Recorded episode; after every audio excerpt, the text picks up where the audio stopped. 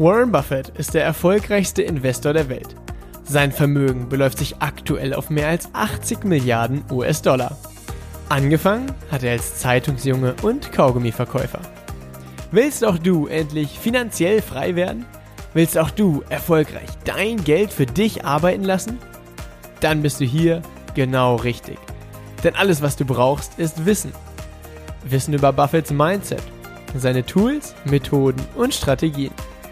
Und die Anleitung dafür, wie du es umsetzt. All das erhältst du hier im Little Buffett Podcast.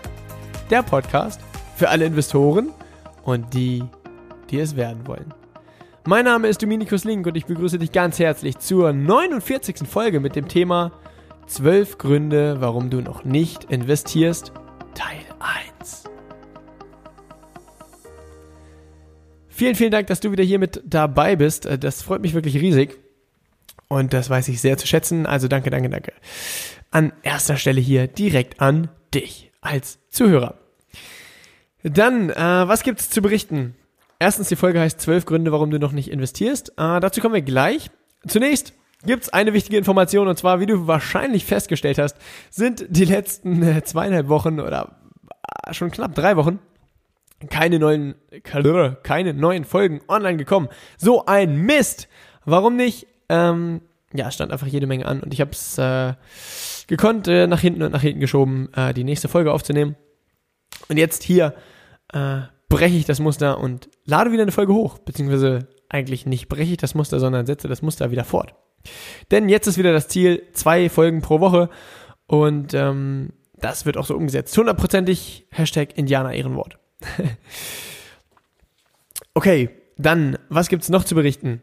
Ähm, es ist wieder, äh, kurzes Flashback, am erst, in der ersten Aprilwoche hat dieser Podcast hier gestartet. Am 3. bzw. 4. April ging die erste Folge online und dementsprechend, wenn wir uns mit Aktien und äh, Aktienunternehmen beschäftigen, die machen alle drei Monate einen Quartalsbericht. Und zu Beginn des zweiten Quartals des Jahres, also ist ja quasi Anfang April, ist dieser Podcast hier gestartet und Anfang Juli, also quasi Anfang des dritten Quartals, habe ich einen kleinen Flashback zum, zu den ersten drei Monaten des Podcasts gemacht. Und jetzt Anfang Oktober ist ja wieder ein weiteres Quartal vorbei. Das heißt, jetzt kommt wieder ein Flashback zum, äh, zu den vergangenen drei Monaten. Was ist alles so Verrücktes passiert? Also, das heißt, das ist jetzt ein Flashback von Juli, August und September. Und zunächst mal ist hervorzuheben, dass am 5. bis 7. Juli, also am 1. Juli Wochenende quasi, hat die Investment Training Masterclass stattgefunden, die ich äh, im Juli gemeinsam mit Damian geleitet habe, wo, oh, wie viele Leute waren wir? 50, 55, ich glaube sowas um den Dreh, an Teilnehmern, die ein Wochenende quasi mit ähm, in Gifhorn verbracht haben, um an drei Tagen zu lernen, wie man erfolgreich an der Börse investiert, wie man äh, ja herausragende Aktienunternehmen findet, in die man investieren kann und äh, viele weitere spannende Dinge, unter anderem eben, wie man Aktien vermietet, was unglaublich, unglaublich spannend ist und so weiter. Das war das Highlight und ein perfekter Kick-off, ein perfekter Start für das, äh, ja, für Juli, August, September. Dann, ähm, was gibt's noch zu berichten? Das war also jetzt die letzten zweieinhalb Wochen, wo keine Podcast-Folge online kam, war die zweite Pause, die ich eingelegt habe in diesem Podcast, äh, was eigentlich ein Unding ist. Die erste Pause war Ende August. Wieso, weshalb, warum? Am 31. August und 1. September fand das bisher größte Level Up Your Life statt. Ähm, diejenigen, die mich vielleicht ein bisschen auf Instagram verfolgen, bekommen mit, dass ich äh, eben gemeinsam mit äh, Damian das, äh, die große Ehre habe, das Level Up Your Life vorzubereiten und äh, den ein Stück weit dabei zu helfen, den Rahmen zu schaffen, damit über 1000 Teilnehmer an einem Wochenende äh, ganz, ganz viele Dinge lernen können und ähm, das Level Up Your Life genießen dürfen. Und das Level Up Your Life ist eben das größte Event von Damian.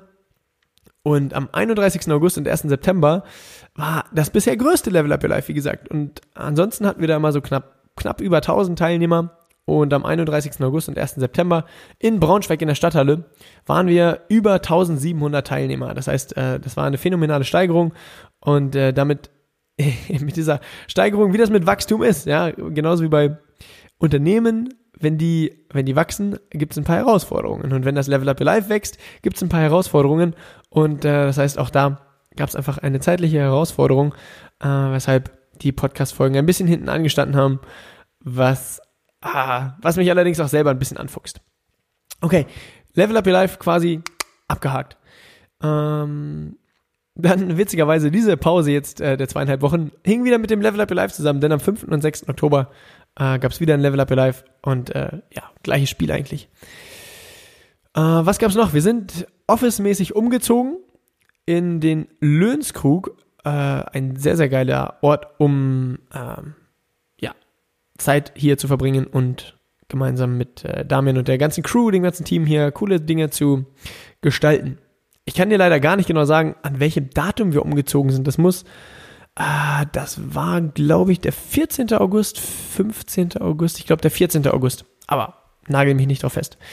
Dann, äh, was gab's noch Spannendes? Am, oh, am 20. Juli, am 20. Juli war ich auf dem Tomorrowland, das äh, mega Musikfestival in Belgien äh, wo es ultra herausfordernd ist, noch Karten zu bekommen, beziehungsweise da überhaupt die Möglichkeit zu haben, daran teilzunehmen, hatte ich durch Zufall über 17 Ecken äh, die Möglichkeit, daran teilzunehmen, war eine megamäßige Erfahrung. Es sind auch ein paar Bilder davon auf Instagram zu finden. Der absolute Wahnsinn, was da äh, passiert. Dann habe ich mich hier in den letzten äh, drei Monaten mit dem Thema P2P-Kredite beschäftigt und mal damit angefangen, einen kleinen Betrag in äh, P2P-Kredite zu investieren, einfach um da Erfahrungen zu sammeln, die ich dann hier an die Little Buffett Community weitergeben kann. Darüber gibt es auch eine Podcast-Folge und zwar die letzte Podcast-Folge, die Ende September rausgekommen ist. Da geht es schon ein bisschen um das Thema P2P-Kredite. Und ähm, ja, je mehr Erfahrung ich da sammle und ähm, je mehr da passiert, im Endeffekt, äh, desto mehr kann ich auch berichten. Das heißt, äh, irgendwie in den nächsten Monaten wird es mit Sicherheit nochmal ein Update geben, wie äh, es da bisher gelaufen ist. Vermutlich allerspätestens dann Anfang Januar, wenn das äh, dritte Quartal, äh, nein, also quasi jetzt Oktober, November, Dezember geflashbackt wird. Okay, dann jetzt allerdings äh, weg von den privaten News von mir hin zu News rund um den Aktienmarkt und rund um Warren Buffett. Denn es gibt ein spannendes Muster, was immer wieder zu erkennen ist, wenn es um Warren Buffett geht. Warren Buffett ist aktuell weiterhin dabei, seine Cash-Reserve aufzubauen und hat einen megamäßig großen Cashflow an Dividenden von seinen Aktienunternehmen, die er ähm, über Berkshire Hathaway hält und eben auch diesen ganzen Unternehmen, die er sowieso besitzt, über Berkshire Hathaway, beziehungsweise also die Unternehmen, die Berkshire Hathaway besitzt. Und Buffett investiert aktuell relativ wenig. Das heißt, das Geld, was bei Berkshire Hathaway reinkommt, bleibt da auch erstmal liegen. Und es ist, hat, einen einfachen Grund. Buffett sagt, hey, ähm, es ist aktuell herausfordernd, günstige Unternehmen zu finden. Und das sagt er schon seit ja, zwei, drei Jahren. Deshalb äh, ist die Anzahl an Transaktionen, die Buffett macht oder die Berkshire Hathaway macht, recht überschaubar. Und das gleiche war vor der, also vor der Finanzkrise 2008 war das schon ähnlich. Da hat Buffett einfach gesagt, hey, äh, die Aktien sind gerade verhältnismäßig teuer und es ist äh, herausfordernd, günstige Unternehmen zu finden. Deshalb kaufe ich einfach nicht mehr viel. Und damals stand er in der Kritik, so nach dem Motto, hey Buffett, du, bist, du machst gar nichts mehr. Bist du zu alt geworden? und das gleiche war vor der Internetblase in den 2000ern da hat er einfach gesagt, hey, diese ganzen Internetunternehmen sind viel zu teuer, ähm, hat aufgehört oder hat sowieso nicht, sich daran nicht beteiligt. Da hat er harte Kritik bekommen. So, genau nach demselben Motto, so, Buffett, du machst ja gar nichts mehr. Was ist da los? Ähm, bist du einfach zu alt geworden? Ja, das wurde ihm schon vor 19 Jahren quasi vor die Schuhe gelegt, dieses Argument. Und mit genau der gleichen Schiene kommen die ganzen Menschen jetzt wieder an. Ich, ich habe gestern erst einen Artikel gelesen, wo es genau darum ging. Da hat ein Fondsmanager Buffett kritisiert und der Fondsmanager hatte im Rahmen seines Fonds eben Berkshire Hathaway Aktien gehalten. Und der Fondsmanager hat Buffett jetzt kritisiert, oh, Berkshire Hathaway performt ja gar nicht besser als der S&P die letzten zwei Jahre und mit dem ganzen Cashflow, der bei Berkshire Hathaway reinkommt, da machst du ja gar nichts mehr, du kaufst gar nichts mehr. Und deshalb hat er im Rahmen seines Fonds dann die Berkshire Hathaway Aktien verkauft. Ja. Also, wenn du aufmerksam warst, dann hast du vielleicht ein Muster erkannt und zwar kurz vor der Internetblase in den 2000ern das heißt, kurz bevor die Kurse massiv eingebrochen sind, hat Buffett aufgehört zu investieren, wurde hart dafür kritisiert. Und äh, dann, als die Kurse massiv gefallen sind, haben alle gesagt, oh, Buffett ist ja ein cleverer Typ. Woher wusstest du das? Woher wusstest du das? Das gleiche acht Jahre später, 2008, 2009, ähm, genau das gleiche Spiel. Er wurde kritisiert, er, also er hat aufgehört zu investieren, er wurde kritisiert, dann sind die Kurse massiv eingebrochen und alle haben sich gefragt, oh, woher wusstest du das? Jetzt genau das gleiche Spiel. Und das gleiche war übrigens auch schon in den, ähm, in den, oh Gott, ich weiß jetzt nicht, was in den 80ern oder in den 90ern im Endeffekt, äh, in dem Moment, wo die Aktien sehr, sehr teuer werden oder verhältnismäßig teuer werden, hört Buffett auf zu investieren. Er wird dafür kritisiert. Dann fangen die Kurse an zu fallen. Dann fragen sich alle, oh, woher wusste Buffett das? Ist ein witziger Zyklus. Und der zeichnet sich gerade wieder ab. Die Frage oder die große Herausforderung ist, niemand weiß, wie lange es dauert, bis eine ähm, größere Marktkorrektur kommt. Das weiß keiner, das weiß auch Buffett nicht. Nur Buffett trifft die Entscheidung, hm, sich eher an der Seitenlinie zu verhalten, wenn es das äh, Investieren anbelangt aktuell. Und hm, was Buffett vormacht, ergibt in der Regel auch Sinn, ähm, das ein Stück weit nachzumachen. Auch wenn Buffett natürlich in jedem Interview wieder sagt, ähm, Menschen mit einem langen Anlagehorizont müssen nicht unbedingt viel Cash halten, sondern sollten einfach Aktien kaufen und auch wenn die Aktien im Wert fallen, das einfach aussitzen und Geduld mitbringen und dann werden sie auch ein ähm, schönes Leben haben. Nur irgendwas muss ja dran sein, wenn Buffett äh, anfängt, weniger Aktien zu kaufen, weniger Unternehmen zu kaufen und mehr Geld in Cash anhäuft.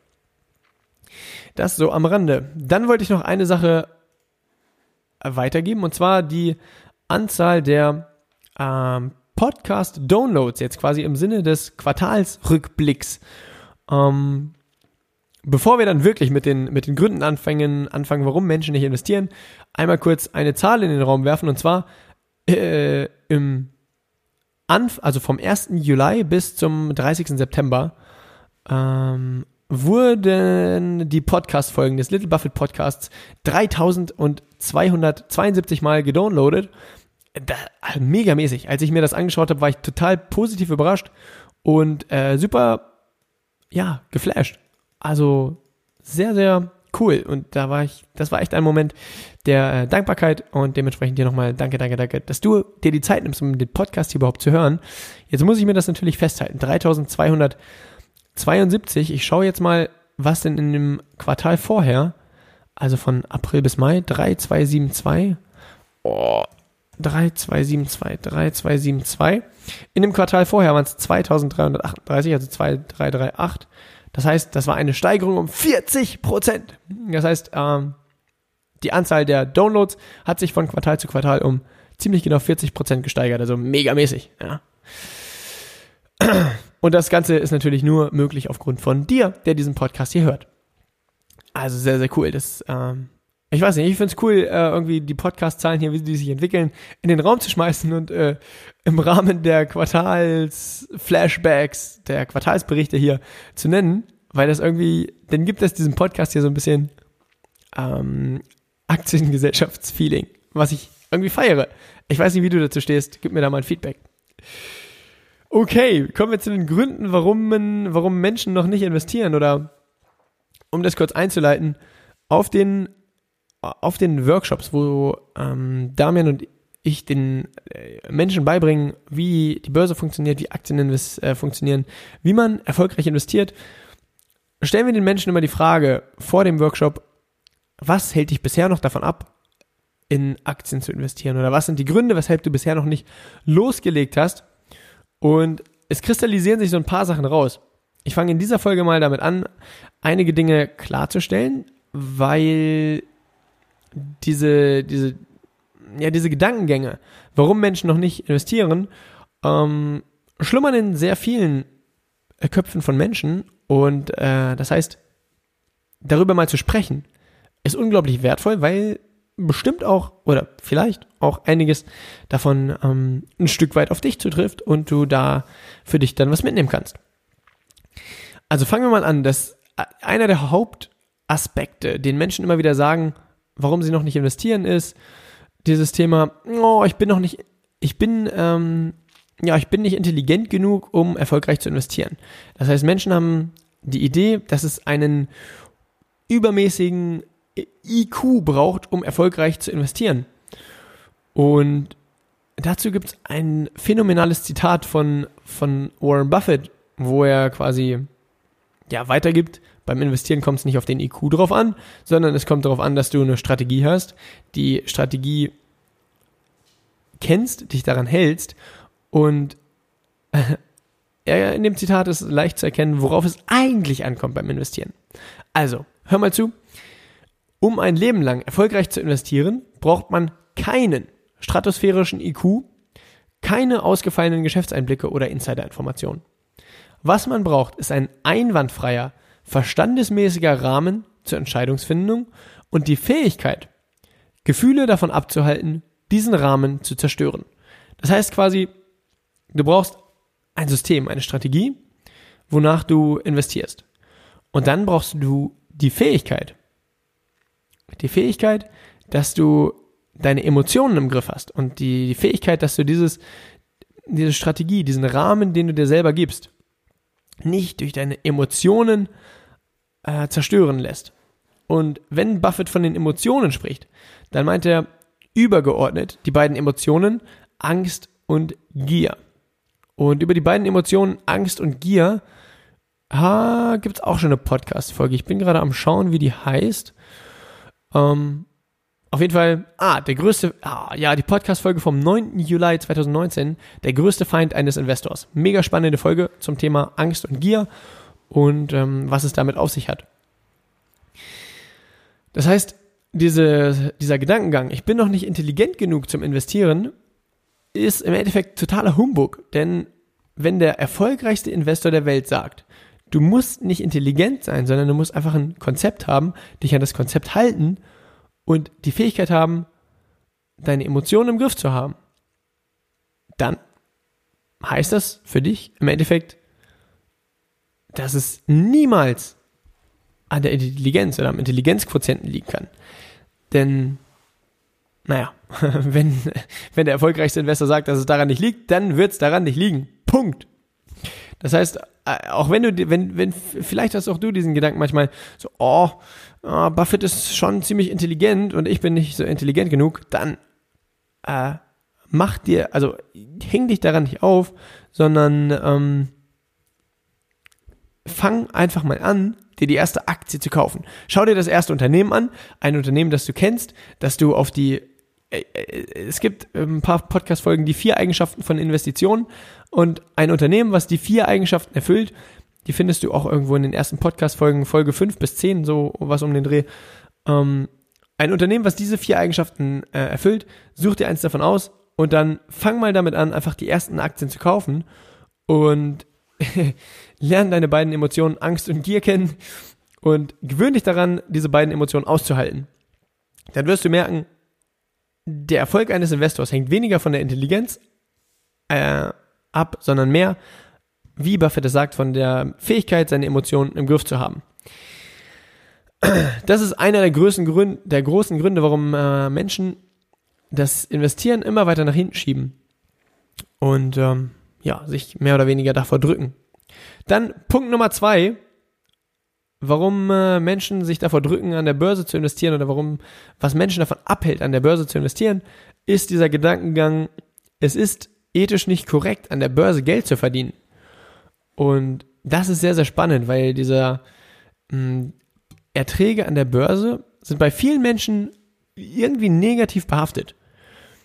Und das hängt in den meisten Fällen damit zusammen, dass viele Menschen gar nicht genau wissen, wie die Börse überhaupt funktioniert oder was der, der Kernaspekt der Börse ist und warum die Börse sogar, wenn man so will, sehr, sehr spirituell ist. Vielleicht ja, darüber wird es mal eine komplett hundertprozentig separate Podcast-Folge geben über die Spiritualität der Börse. Wer sich äh, mit dem Thema Spiritualität auseinandersetzt. Und für viele Menschen ist das sehr, sehr wichtig. Äh, es gibt schon eine Podcast-Folge, wo es rein um das Thema geht, was die Börse überhaupt ist und wie die Börse funktioniert. Ähm, lass mich ganz kurz schauen, wie die Podcast-Folge heißt. 1, 2, 3, 4, 5, 6, 7, 8, 9. Ach, Folge 9 oder 10. Ich habe mich gerade, glaube ich, verzählt. Äh, Folge 9 oder 10 heißt, was ist die Börse? Am 2. Mai 2019 hochgeladen. Da wirst du schon mal lernen, was die Börse überhaupt ist und wie die genau funktioniert. Und schon mal mm, ein Stück weit erkennen, dass es doch sehr, sehr ethisch ist oder dass die Erträge, die an der Börse generiert werden, keines Stücks unethisch sind. Und das, ja, sehr, sehr spannend. Also das ist ein Gedankengang. Ein zweiter Gedankengang ist folgender. Wenn du anfängst, dein Geld zu investieren, nein, andersrum. Wenn du, machen wir mal ein Beispiel, du gibst dein Geld zur Bank und investierst dein Geld nicht selbst in eigene äh, oder in, in Unternehmen, wo du sagst, ja, da möchte ich mich dran beteiligen, sondern du lässt dein Geld einfach auf dem Girokonto liegen was macht die Bank damit? Die Bank nimmt ja dein Geld im Endeffekt und investiert das ja auch in Immobilien, in Startups und auch in Aktien. Und wenn du dein Geld zur Bank gibst und die Bank dein Geld investiert, hast du keine Kontrolle darüber, an was für Unternehmen sich die Bank beteiligt oder in was für Unternehmen die Bank ja letztendlich auch äh, deine Gelder steckt. Und das heißt, in dem Moment, wo du selber anfängst, dein Geld zu investieren, wo du selber anfängst, eigene Aktien für dein Geld zu kaufen, hast du die Wahl. Du hast die Wahl, an welchen Unternehmen du dich beteiligst. Und du kannst dich gezielt an den Unternehmen beteiligen, wo du auch unter dem ethischen Aspektpunkt dahinter stehen kannst. Wo du hundertprozentig sagen kannst, ja, wenn das Unternehmen wächst, dann äh, fühle ich mich wohl. Dann weiß ich, es wird ein Stück weit ähm, ein Mehrwert für alle anderen Menschen geliefert. Denn wenn, also es gibt viele Menschen, die kritisieren Unternehmen wie Nestle, wie äh, es gibt ein Unternehmen, das heißt Lockheed Martin, das stellt, also das erreicht über 90 Prozent der Umsätze damit, dass sie das amerikanische Militär beliefern und so weiter. Und diese Unternehmen stehen eben häufig unter der, unter Kritik, unter dem ethischen Aspektpunkt, dass Menschen sagen, oh, wie kann man sich denn an so einem Unternehmen beteiligen? Und in dem Moment, wo du eben selber anfängst, dein Geld zu investieren, kannst du die Entscheidung treffen. Du hast die, die Wahl. Will ich mich an solchen Unternehmen beteiligen oder suche ich mir gezielt Unternehmen raus, wo ich sage, ja, an den Unternehmen will ich beteiligt sein. Und das ist doch viel, viel cooler. Dementsprechend, der Punkt, es ist nicht ethisch korrekt, an der Börse Geld zu verdienen, wenn man das unter dem Aspektpunkt, äh, also das hat zwei Aspekte eben, wie gesagt. Der eine Aspekt, dass überhaupt Erträge, die überhaupt irgendwie über die Börse generiert werden, äh, angeblich unethisch sein. Dafür hörst du dir am besten die Podcast-Folge an, was die Börse überhaupt ist. Folge 9 oder 10, wie gesagt. Und unter dem Aspektpunkt, dass einzelne Unternehmen unethisch sind, dazu sage ich dir, fang an zu investieren, dann hast du die eigene Wahl und die Macht und die Kontrolle was mit deinem Geld passiert und an welchen Unternehmen du dich beteiligst. Denn dein Geld wird so oder so auf direktem oder indirektem Wege in Aktien gesteckt. Das heißt, hm, wenn du anfängst zu investieren, bist du eigentlich auf der Gewinnerseite. Unter dem ethischen Aspektpunkt. Dann gibt es noch ein paar mehr Punkte. Allerdings sind wir jetzt an diesem, ähm, an dem Punkt hier bei einer, ja, sehr, sehr coolen Länge für eine Podcast-Folge, knapp über 20 Minuten wieder. Und das heißt, die weiteren Punkte wird es in den nächsten Podcast-Folgen geben. Deshalb heißt die Folge hier auch Teil 1. Du kannst dich schon auf die nächsten Folgen freuen, denn da wird es um oh, sehr, sehr spannende weitere Themen gehen, oh, weshalb Menschen nicht anfangen zu investieren, beziehungsweise eben, wenn du Aspekte davon vielleicht bei dir auch wiederfindest, Gedankengänge, die dir dabei helfen können, das zu überwinden und äh, in die Umsetzung zu kommen. Mega spannend das war's für äh, diese Folge. Danke, dass du dir die Zeit genommen hast, um in den Little Buffett Podcast reinzuhören. All das, was wir hier besprechen, ist natürlich niemals Anlageberatung, sondern es geht lediglich darum, dir die Tools und Strategien der erfolgreichsten Investoren mit an die Hand zu geben. All das hier ist natürlich nur äh, eine reine Weiterbildung und auch ein bisschen Entertainment vielleicht von meiner Seite her.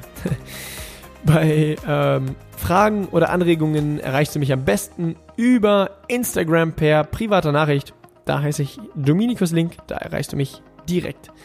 Bis zur nächsten Folge und viel Erfolg beim Investieren wünsche ich dir. Und wenn dir die Folge gefallen hat, dann freue ich mich sehr über eine Bewertung bei iTunes. Danke, danke, danke. Bis zur nächsten Folge.